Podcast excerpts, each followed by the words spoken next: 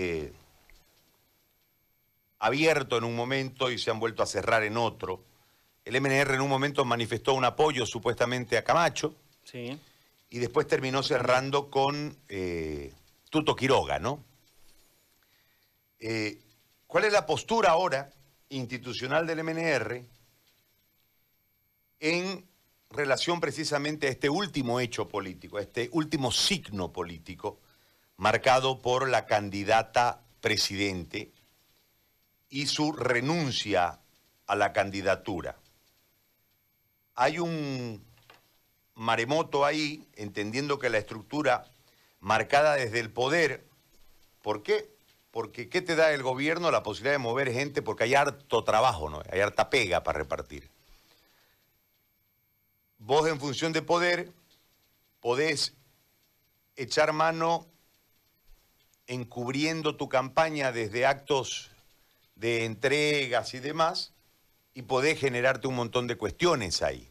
Entonces es altamente atractivo, es como la miel para las abejas el poder, y en este caso el gobierno. Este escenario se mueve. Todas estas fuerzas políticas que estaban juntos y ahora se desjuntan, van a buscar alianzas seguramente para poder fortalecerse desde el ejercicio político en la nacional y buscar sus alternativas en las subnacionales. Estamos en contacto, estamos en contacto con el jefe nacional del MNR, Luis Eduardo Siles, a quien le agradecemos mucho por eh, estar con nosotros en esta mañana eh, para conversar sobre este tema y sobre cuál la visión, el análisis, la postura y la predicción, si vale el término, de lo que viene en este escenario sui generis, enrarecido por tanto problema, que va desde el tema de la pandemia y creemos nosotros, sin menospreciar el tema de la salud, de que el mayor problema está enfocado en el aspecto netamente económico que nos tardará muchísimo tiempo en recuperar y que en la gestión actual no ha habido un impacto o medidas que impacten o inyecten económicamente para generar una mayor estabilidad o por lo menos un inicio o un indicio de alguna estabilidad. Eh, con todo este cuadro yo quiero escuchar su, su, exposición agradeciéndole nuevamente por este momento que nos regala. Bienvenido al programa, lo escucho, ¿cómo está? Muy buenos días, Gary. Un gusto estar en contacto contigo y con toda tu audiencia y con la gente que trabaja en la radio. Eh, y con toda la gente de Santa Cruz a través de ella. Este es eh, un escenario complicado, sin duda alguna, ¿no? Muy difícil. Eh, yo escuchaba eh, el análisis que hacías previamente y eso me llevaba a pensar de que últimamente hay demasiados, tres cosas, demasiados cálculos, demasiada falta de principios y demasiado oportunismo. O sea, la gente se cambia de lado con una facilidad absolutamente pasmosa lo hemos visto hasta literalmente, veía un video de una candidata en Cochabamba, se sacaba la camiseta de un partido, se ponía la de otro. Y la política se está volviendo eso. Antes no era así en Bolivia, antes los que eran de un partido eran del MIR, eran de ADN, eran de MNR, mantenían cierta lealtad con su causa, ¿no es cierto?, en las buenas y en las malas. Hoy en día todo el mundo se cambia la camiseta, literalmente, y aquí no pasó nada. Ni siquiera tratan de justificar las razones es simplemente porque este está mejor, entonces me paso de ese lado. Entre la prostitución y eso creo que no hay mucha diferencia. ¿Dónde estamos ahora? Yo critiqué muy amargamente el momento en que la señora Áñez decidió ser candidata. Efectivamente, ahí iba en contra de la historia. Usted sabe que solo dos personas en la historia de Bolivia intentaron esto. Paz Tensoro el 64 y le costó 18 años de gobierno militares, o sea, reelegirse estando en funciones. Y el otro que lo intentó fue Evo Morales. Esos son los únicos que intentaron eso. Y una persona que ni siquiera tenía la intención de ser presidenta, que intente hacer lo mismo, era pues una decisión destinada a fracasar. Fracasó ella, perdió la oportunidad y en el, proceso eh, realmente le hizo mucho daño a la oposición. No hay que hacer leña al árbol caído, pero qué terrible que fue. Ahora eh, seguimos con la lógica de que o se unen o no hay otra, no hay vida después de la unidad. Yo creo que este tema es más complejo también en esto, ¿no es cierto? Al más no se lo va a derrotar solo con la unidad de la oposición. no se le va a derrotar solo con una retórica que los vamos a exterminar, que nunca más van a volver, etc. es más complicado que eso. Yo estoy de acuerdo, a los masistas que cometieron delitos y que eh, fueron corruptos y que tienen incluso otros delitos más graves como la pederastía, esos tienen que ser procesados y encarcelados, por supuesto. Pero el electorado masista, el electorado masista va a seguir ahí y el electorado masista está conformado por cientos de miles de, de, ciudadanos y de personas que no los va a hacer desaparecer por mucho que digas el más va a desaparecer, no, ahí van a estar. Representan una identidad social, cultural, política y esa identidad va a estar ahí y no es a punta de insultos y descalificativos a ellos que los vamos a eliminar del escenario político, es con una estrategia política.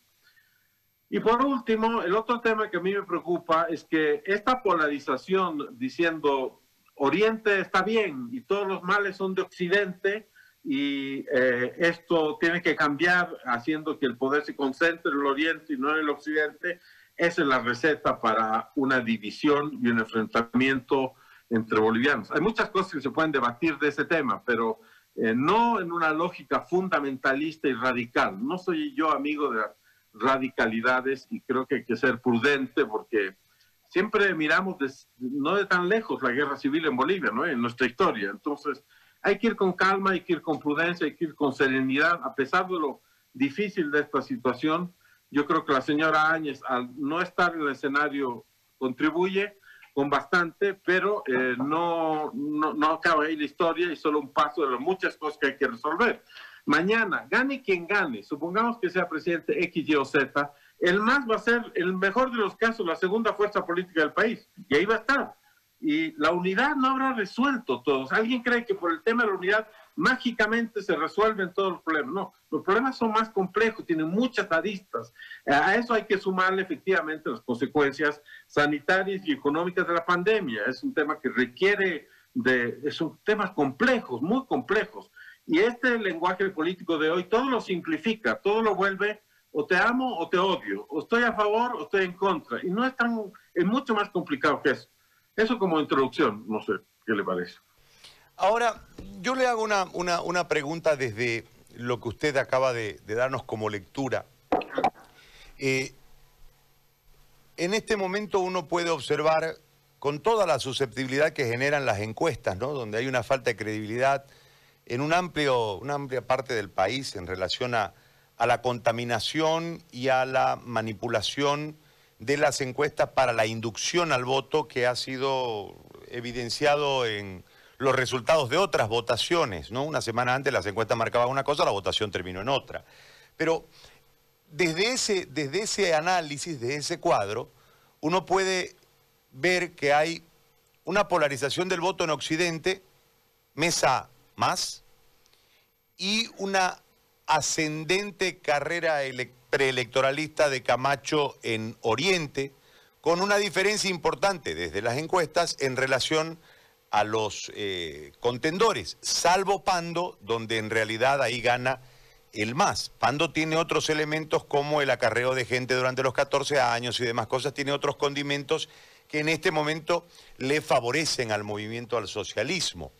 Pero en esta polarización no dejando de lado Pando, pero en el peso específico del padrón, al ser eh, una población pequeña, eh, lógicamente es poca la incidencia, sí en el tema de la Cámara de Senadores, donde por territorio van a tener seguramente una mayoría los masistas. En ese marco, yo le planteo la consulta.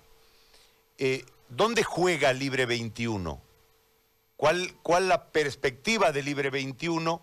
que según estas encuestas no termina marcando de forma importante para generarse, si bien es cierto por ahí no una posibilidad de ganar la elección, pero una fuerza política que le pueda permitir generar un escenario o de oposición o de oficialismo en caso de que apoye a alguno en la segunda vuelta y de esta manera marcar eh, una presencia política estable en el escenario nacional, algo que no ha hecho Tuto en el último tiempo porque se dedicó más a la tarea internacional, salvo en el proceso de los 21 días donde sin duda fue un actor. En, ese marco, ¿dónde está la alianza que hoy integra el MNR? Bueno, en primer lugar, unos cuantos comentarios sobre lo que usted menciona de las encuestas, que es la base a partir de la cual se hace todo este razonamiento, ¿no es cierto? El doctor Luis Vázquez, que es el secretario ejecutivo de la Alianza Libre 21, probó documentalmente que las anteriores encuestas, las que hace página 7, eh, Mercados y Muestras, dijeron que las habían hecho telefónicamente. Un solo dato, ninguna de las tres empresas telefónicas, Viva, Tigo y Entel tienen una guía de teléfonos de sus teléfonos, es decir, no saben a quién pertenecen los números, no hay un listado, no hay una guía de 10 millones de teléfonos. Entonces le preguntó, ¿cómo hicieron esa encuesta? Si ustedes no pueden saber que el teléfono que usted tiene, eh, Gary, se lo compró en La Paz y, de La Paz y lo llaman ustedes en Santa Cruz. No pueden saber si la persona que contesta es mayor o menor de edad. No pueden saber nada. ¿Cómo hicieron esa encuesta? Esa encuesta para mí, y esto se ha denunciado al Tribunal Electoral y el Tribunal lo está analizando, son una absoluta eh, inconsistencia desde el punto de vista técnico, por tanto no son creíbles. Supuestamente la encuesta de jubileo no adolece de esas fallas, pero aún así el, em, transferir el 29% de intención de voto, que es lo que tiene realmente Luis Arce, y volverlo 40% diciendo que son los votos válidos, eh, supone que los votos indecisos, blancos y nulos, van a votar igual que los que ya tienen decidido su voto. Y eso es una inferencia que tampoco tiene ninguna consistencia y que no se hace normalmente en las encuestas. Con eso le quiero decir que todo este tema de las encuestas no nos tiene que eh, seguir obnubilando el razonamiento, porque con tal motivo nadie habla de propuestas, nadie habla de capacidad, Nadie habla de visión, nadie habla de las políticas públicas específicas que cada uno de los candidatos propone, sino en qué anda la encuesta, que es una oportunidad para que yo me saque mi camiseta y me cambie de camiseta. Todo esto es, es bastante desastroso desde el punto de vista de la calidad democrática del país. Dicho esto, Libre 21, donde está el MNR, tiene el, el, que para la mayoría de la gente es el mejor candidato. Todas las personas con las que yo hablo le dicen a uno, pero qué tipo más inteligente, con experiencia, con conocimiento de las políticas públicas, que es eh, Tuto Quiroga. Es una persona que realmente impresiona el otro día en la televisión con su conocimiento de los temas. Yo creo que ninguno de los otros candidatos eh, le llega a, la mitad de la altura a ese nivel. Ahora, que no tiene el mismo estilo de personalidad que otros, no lo tiene, tiene el suyo propio y, y, y sus propias características. ¿Qué tiene además? El manejo de eh, los temas económicos. ¿Qué se viene? Una gran crisis económica, un, un tema económico increíblemente duro y necesitamos a alguien que eh, administre esta situación y que pueda enfrentar esta crisis. Nosotros apostamos a esto, es decir, al candidato que nos parece el más serio para enfrentar el tema económico. Y lo vamos a seguir haciendo a pesar de lo que digan las encuestas, porque imagínense, si solo vamos a razonar en base a las encuestas, entonces solo hagamos una encuesta, ya no hagamos elecciones y se acabó, nos vamos a ahorrar mucho dinero. No funciona así, ¿no es cierto? Entonces, eh, nuestro candidato a presidente, nuestra candidata a vicepresidente, que es una señora de pollera, de origen quechua y de gran nivel eh, eh, en, sus, en, sus, en su trayectoria de lucha y de experiencia política, son un binomio que le ofrece al país enfrentar la crisis económica, tener las armas para esa guerra que va a ser tan o más grave que la guerra que hemos tenido que librar y vamos a seguir librando sobre la pandemia. Y a nosotros nos parece esto muy serio. Se nos dicen, es la vieja política, son los antiguos. Señores, aquí hay, eh, no, es un mérito ser joven, o sea, no, no, no, no le puede decir a alguien, ah, se esforzó mucho, se sacrificó mucho, ahora es joven, no, no funciona así, ¿no es cierto? Todos hemos sido jóvenes y todos vamos a ser viejos no es un mérito per se. Y más bien en este tipo de batallas, lo más eh, complicado eh, eh, requiere de experiencia. O sea, la guerra van los generales con experiencia. No, no vemos en una guerra que esté dirigiendo la batalla un capitán que sea muy valiente, el más valiente, pero no sabe nada de estrategia militar.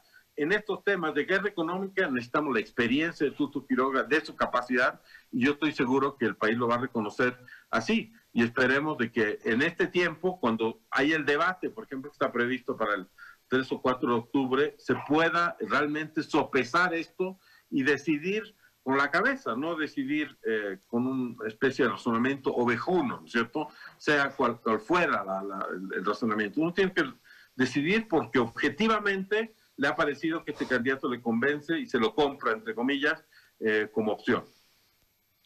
Indudablemente la historia del país tiene como un actor de por lo menos, bueno, más de medio siglo eh, al MNR.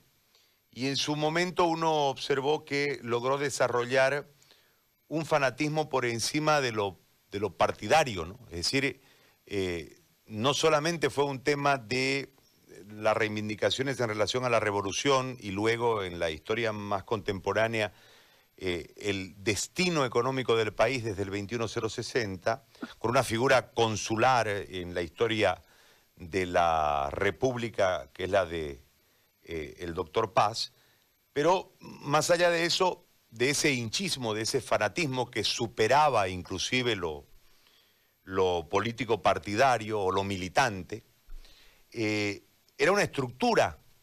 O sea, uno encontraba en Menerrista con la B o con el rosadito en cualquier lado. Y uno que conoció a algunos MNRistas, este, toda la previa podían estar votando, iban a votar por alguien o por otro, y de repente llegaban a la papeleta y el rosado los llamaba y tiqui, votaban por el rosado. Lograron eso a lo largo de la historia y después de la caída de, Goni, eh, es como que empieza a perder fuerza pero las fuerzas MNRistas, en el caso de Santa Cruz, nosotros tenemos aquí a la señora Desiré, a, a Alcides Andrés Gallardo, que vienen del MNR y que tienen fuerza dentro de los barrios, pero son productos del MNR. Eh, ¿Cómo está el MNR? Y le hago ese antecedente porque es como que no, como que perdió fuerza, pero sin embargo uno va observando los nacimientos políticos de algunos actores de la actualidad y son MNRistas. Este, ¿dónde están ustedes y dónde están los antiguos MNRistas? Esos que hicieron partido y fueron parte además de los gobiernos y también de las oposiciones a lo largo de la historia del MNR. Bueno, el año 2022 el MNR va a cumplir 80 años, ¿no? 80 años realmente de, fundación, de partido, ¿no? Que realmente se confunde con la revolución, la revolución fue 52, pero el partido se, fundó el 42. 80 años es mucho tiempo para una persona y para una organización. A mí me gusta tener una mirada objetiva a la historia del MNR, con muchas luces, muchos momentos eh, clave, fundacionales, muy importantes, gloriosos, y otros momentos mucho más oscuros, sin duda alguna, como cualquier persona que, o organización que vivió 80 años. Eh, el, el tiempo de hoy realmente no es un tiempo de los partidos, esta es una crisis que hay a nivel mundial con los partidos como sistema de representación o de mediación política. Desde los Estados Unidos hasta lo que ocurre en Europa, en otros países de Sudamérica, los partidos están en crisis. Los partidos se tienen que reinventar, se tienen que readecuar a esto, es decir, a, la política hecha a través del celular, a través de la red social, a través de la perspectiva individual de cada uno de los que quieren participar, no quiere que su participación sea mediada por los, por los políticos, ellos quieren directamente decir lo que tienen que decir y tienen todo su derecho. La decadencia, porque hay que así llamarlo, del MNR empieza obviamente el 2003. Desde el 2003 la cosa ha sido cuesta baja y solo cuesta abajo y solo un puñado de gente hemos eh, impedido que, sea el fin, porque es un proceso muy difícil. El, el, el, 2006 nuestro candidato fue Nagatani, obtuvo 7% de los votos, después no hemos participado nunca más en una elección nacional y a eso se han sumado las divisiones, los pleitos, las contradicciones internas y el oportunismo que usted señalaba y que es verdad. Es decir, en algunos lugares del Oriente, en algunos, eh, basta con que alguien muestre una tela rosada y dice, yo soy el MNR, no es el que está al lado, sino que yo soy. Y yo no estoy de acuerdo con lo que ha definido la línea nacional, o apoya a este otro. Eso obviamente es desastroso para el partido y rompe con su institucionalidad. Nosotros estamos tratando de revertir eso y vamos a hacer nuestro máximo esfuerzo después de esta elección para reinventar y hacer que renazca el partido. Pero eh, para eso necesitamos eh, de la energía y del esfuerzo de mucha gente y admiramos la integridad que en el Oriente eh, otros eh, tienen en general hacia la política, porque en el Occidente la gente se cambia de lado con una facilidad pasmosa, pero eso es menos cierto en el Oriente, aunque también será. pero es menos cierto porque hay en el área rural de Santa Cruz, en el Beni, en Tarija, en Pando, lugares que donde la sociología electoral hace que la población se mantenga eh, en su mayoría fiel a su identidad política. Repito, no todos, hay muchas, hay muchas excepciones, pero en su mayoría hay esa, esa lealtad y esa fidelidad. Eh, es un proceso que no es nada fácil y, lo vamos a encarar con, con, valentía y con decisión. El otro día, yo te comento, he asistido a una conferencia del Partido Liberal Colombiano, que es un partido importante, de Gaviria es el presidente. Estaban 800 personas en Zoom, me dejó muy impresionado, ¿cierto? Tenían un ingeniero de sistemas que aseguraba que esto se lleve a cabo de la forma adecuada, pero hay que construir toda una gobernanza de Internet para que esto pueda ser creíble y consistente. Las próximas elecciones internas dentro del MNR, mi objetivo es hacerlas eh, en el marco de que el tribunal apoye una iniciativa enteramente digital que permita que cada militante eh, vote eh, exclusivamente digitalmente. Este va a ser el inicio de la renovación del sistema de partidos. Pero esto tiene que ser creíble, entonces uno tiene que inscribirse para votar, tienes que inscribir tu teléfono, cosa que no, no salga que vota Huawei 7, ¿no es cierto? Como a veces vemos en reuniones de Zoom, se tiene que identificar a la persona. Bueno, todo esto a nivel de la forma, pero a nivel del fondo también se tiene que hacer una revolución eh, interna para reinventar al sistema de partidos y los partidos. Eh, estos han sido años muy duros y no olvidemos también que el MAS intentó sencillamente acabar con todos los partidos, y que eso es algo que que, le perjudicaba grandemente de que sigan existiendo estructuras partidarias. Ahora, esa estructura en cada lugar donde, eh, del país, en los lugares alejados, sigue existiendo, está ahí latente, está un poco enterrada, está dormida, pero sigue existiendo y, yo creo que, que, que, hay que utilizarla, hay que reanimarla y hay que reinventarla. Ahora, hay un alto riesgo, vuelvo al cuadro de las encuestas, de que si no logran mejorar la votación con el candidato Tuto y esta alianza de Libre 21, ustedes puedan perder la sigla. Eh, ¿Cuál es la constatación para hacerle contraste a la encuesta que en este momento sustentan ustedes para eh, seguir en esta lucha, en la persecución, en la búsqueda, en la seducción del votante? En primer lugar, un detalle jurídico que es importante mencionar. El Tribunal Supremo Electoral ha emitido una resolución en la cual se, se, se dice que las sanciones que tenían los partidos por diferentes razones, como no sacar el 3%, como eh, no mandar sus estados financieros, etcétera, esas sanciones quedan postergadas para el 2000 23, creo que es lo que dice el tribunal, no me acuerdo de la fecha. Pero en otras palabras, en términos jurídicos, lo que dice esta resolución del tribunal es que nadie pierde la sigla. Ojo, eso es algo muy importante decir y es válido para esta elección. Eh, que las sanciones se postergan, es decir, las sanciones se, se, difieren para, eh, hasta que los partidos adecúen sus estatutos a la nueva ley de partidos políticos. En otras palabras, no, no existe la posibilidad de perder la sigla. Y independientemente de esto, eh, bueno, uno tiene que ir a la batalla con eh, el ánimo de pelear y de ganar esa batalla.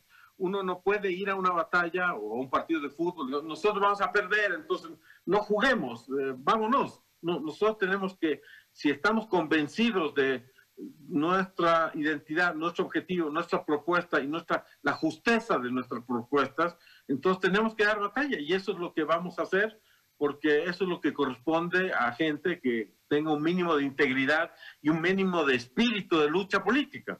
Eh, no nos van a correr con la vaina del sable y eh, por supuesto los políticos hablan, eh, por supuesto que nunca se descartan opciones de diferente tipo, pero nosotros vamos a perseverar porque no, no, no, podemos no librar una batalla porque vemos de que es difícil batalla. No, igual la tenemos que, que librar y, llevar adelante. Eh, nosotros estamos aliados con el Movimiento por la Soberanía, que es el partido de Lino Vilca aquí en La Paz, que de los municipios paseños, que son 67, si no me equivoco, controla como 30. Eh, pero sobre todo nosotros tenemos una propuesta, un plan que se llama Bolivia Corazón Verde Digital, es decir, aprovechar el hecho que estamos en el centro de Sudamérica para que constituirnos en un centro de producción y distribución de energía, no solo de gas, sino sobre todo de litio, eh, energía eólica, energía de biocombustibles, que sea esto verde porque no podemos seguir acabando con nuestro medio ambiente y que sea digital porque es la tonalidad de estos tiempos en el mundo, porque necesitamos de que en Bolivia se instalen estos grandes centros que van a existir en el mundo tecnológico del futuro, pero en realidad ya no más, para que se depositen eh, las grandes bases de datos físicamente y al mismo tiempo, a otro nivel, necesitamos digitalizar el país en su funcionamiento, porque la única forma de eh, neutralizar la corrupción es haciendo que todo sea transparente, que todo sea público. Es decir, si usted quiere saber quién hizo este puente, cuánta plata ya se le pagó, por cuánto, quién es la empresa, cómo se adjudicó, todo eso tiene que estar disponible en línea. En ese sentido, nuestra propuesta es de digitalizarlo absolutamente todo, y eso es, otro elemento central de, la propuesta de Tuto Quiroga y de Libre 21. Entonces, redondeando, eh, tenemos que librar una batalla eh, hasta donde sea eh, eh, honorablemente posible y lo vamos a hacer. Yo observaba y he conversado alguna vez con, Tuto en, esta campaña y, en otro momento también, pero particularmente en esta campaña y sin ninguna duda, eh, los planteamientos son absolutamente sólidos, realizables y creíbles. En el Consejo Político, que entiendo debe tener reuniones permanentes con el equipo de campaña, con todos estos elementos y con el perfil de Tuto, que fue además actor dentro de los 21 días y fue actor permanente de forma internacional, denunciando, no es, no es un caído a la lucha, ¿no? o sea, denunciando eh, todo lo que venía sucediendo en el continente con relación a, la izquierda y al populismo del siglo XXI. Eh, ¿Por qué no marca?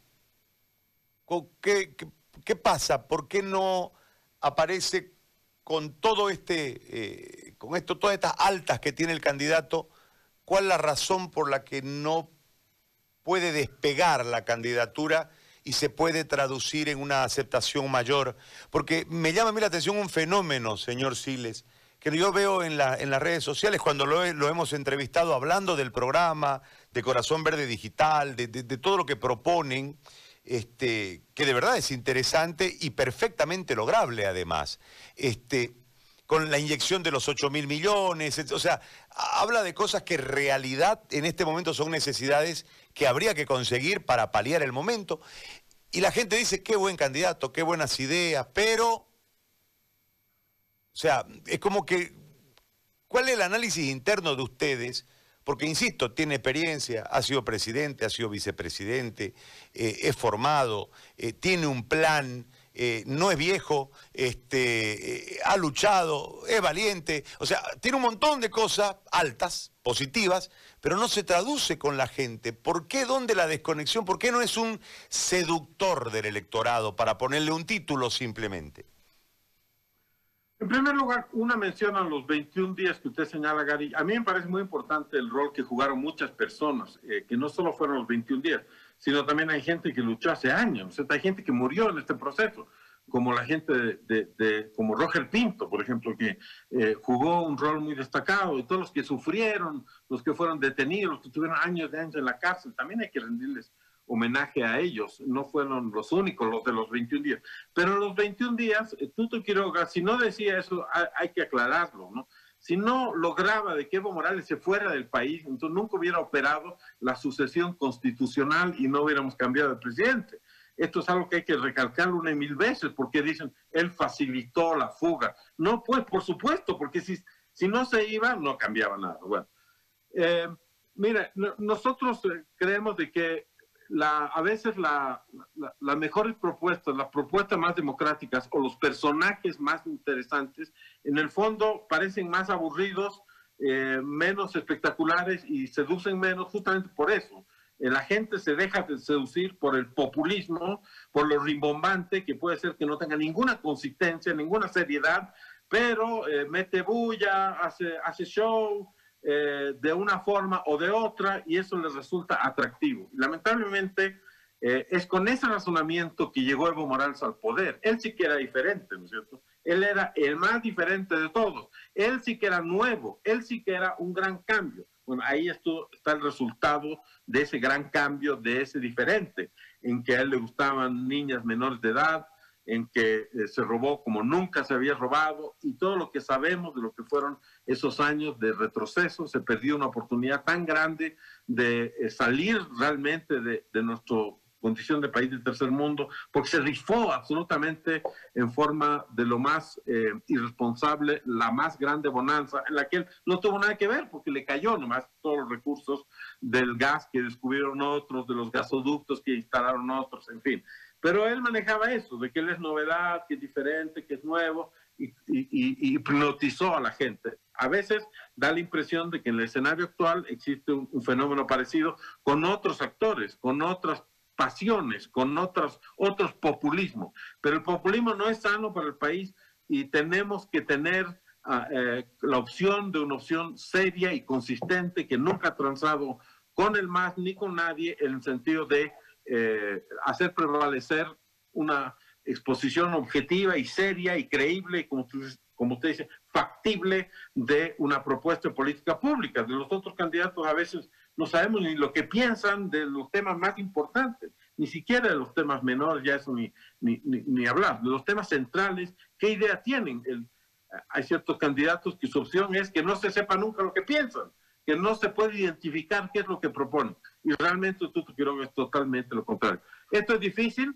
eh, no vamos a, negar de que es difícil, pero hay que decir también de que la candidatura de la señora Áñez, por ejemplo, tenía los recursos del Estado a su disposición. Otros candidatos, no sé de dónde sacan recursos, pero los tienen para, eh, eh, para utilizarlos en forma eh, abundante.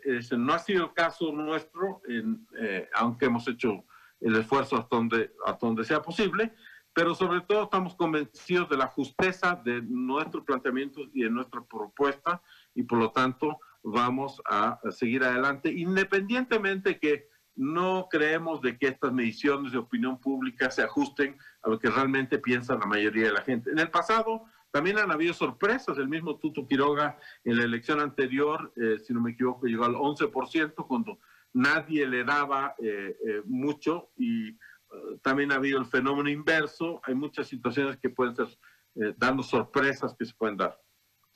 Señor Siles, le planteo la última pregunta desde el escenario actual, entendiendo de que según ese cuadro marcado por las diferentes encuestadoras, en Oriente hay una, en Occidente, perdón, hay una división del voto polarizado, Mesa versus Más, y en Oriente una, eh, un crecimiento importante de Camacho con márgenes que le pueden dar, eh, dependiendo cómo trabaje en Beni, ahora sin la señora Yanine, y cómo trabaje en Pando, cómo, cómo pueda eh, generarse un, un bolsón importante allí de votos.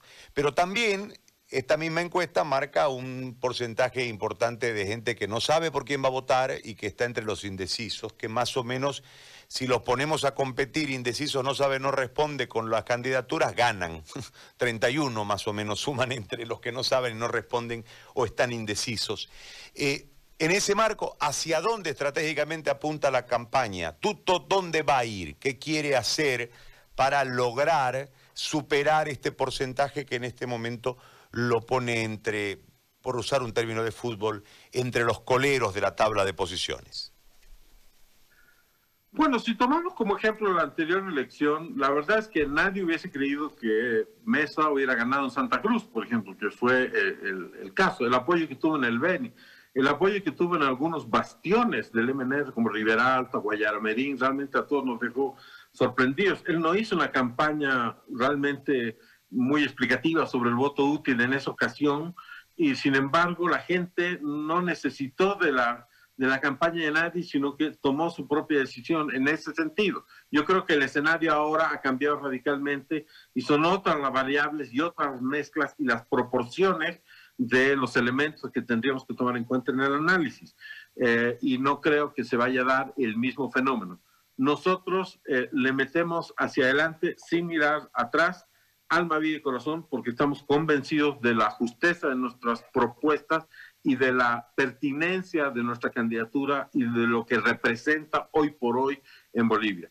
Eh, yo creo que no, el, que rompe este esquema Oriente-Occidente es Quiroga, porque él es de Cochabamba, pero independientemente de eso, porque no tiene una visión anclada en una lógica ni de Occidente ni de Oriente, eh, como él mismo dice, nació en Cochabamba, vivió en Santa Cruz eh, eh, y, vive ahora en La Paz.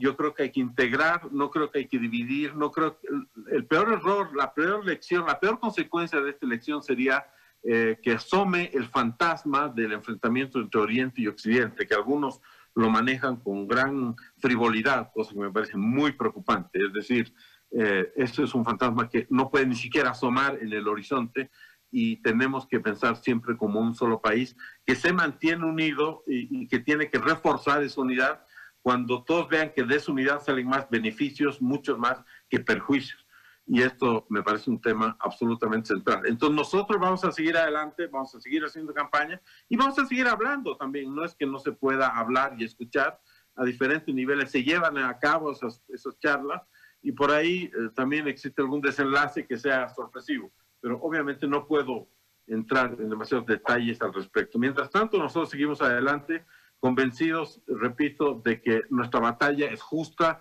nuestros objetivos merecen ser respaldados y nuestro porte estandarte, el candidato Quiroga, es el que tiene las mejores condiciones para enfrentar la crisis económica que se avecina. Muy bien. Señor Siles, le agradezco muchísimo por este tiempo que nos ha permitido conversar con usted. Un gran abrazo a la distancia y muy amable por conversar, por concedernos esta entrevista. Le agradezco. Gracias, gracias, Gary. Un gusto para mí estar en contacto con usted. Adiós. Gracias, muy amable. Luis Eduardo Siles, jefe nacional del MNR, parte de la alianza con Tuto Quiroga.